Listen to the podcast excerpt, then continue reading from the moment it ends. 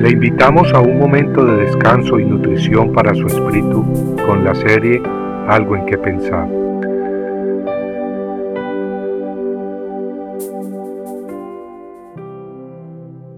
Entonces Jesús, mirando alrededor, dijo a sus discípulos, cuán difícilmente entrarán en el reino de Dios los que tienen riquezas. Marcos 10, 23. Las escrituras nos relatan el encuentro de un joven rico con el Hijo de Dios. El joven corrió hacia Jesús y postrándose ante él, le preguntó qué era necesario hacer para tener vida eterna.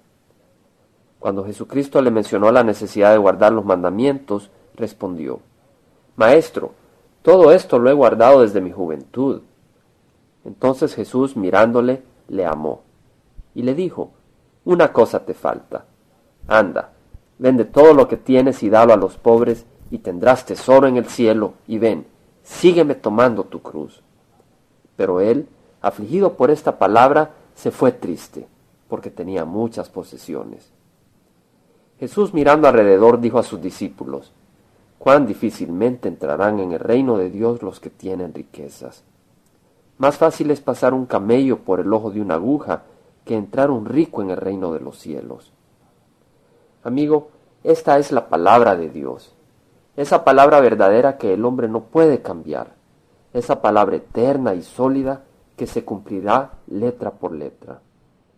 Y esa palabra nos revela muchas cosas en el pasaje del joven rico. Nos las revela para prevenirnos y salvarnos mientras hay tiempo, si tenemos oídos para oír y escuchar. El joven rico tenía propiedades y muchas posesiones. Tenía comodidades en este mundo y deseaba obtener también vida eterna. También sabemos que era un hombre religioso, pues conocía los mandamientos de la ley de Dios y buscaba cumplirlos. Sin embargo, en Lucas 10, 25 al 27, leemos que todos los mandamientos se resumen en dos. Amar al Señor tu Dios con todo tu corazón y con toda tu alma y con todas tus fuerzas y con toda tu mente, y al prójimo como a ti mismo. El joven rico, desgraciadamente, amaba las riquezas más que a Dios.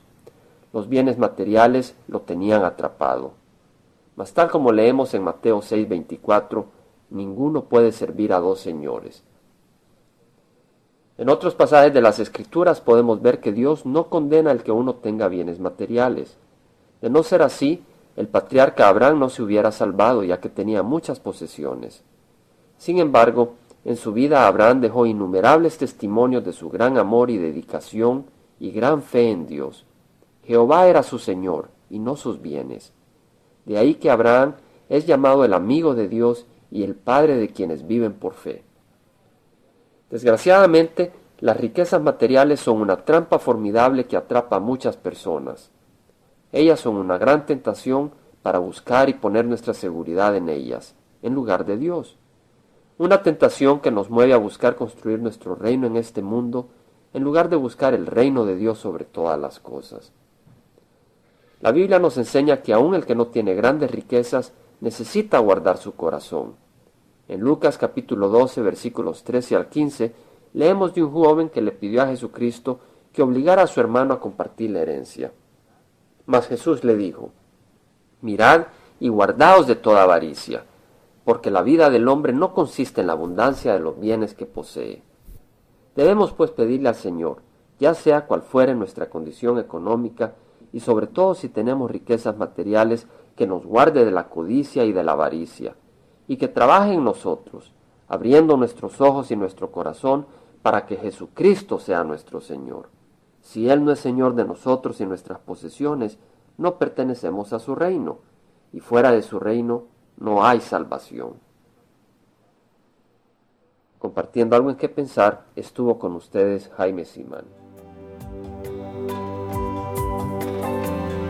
Si usted desea bajar esta meditación, lo puede hacer visitando la página web del Verbo para Latinoamérica en www.elvela.com y el Vela se deletrea E L B de verdad E L A, donde también encontrará otros materiales de edificación para su vida.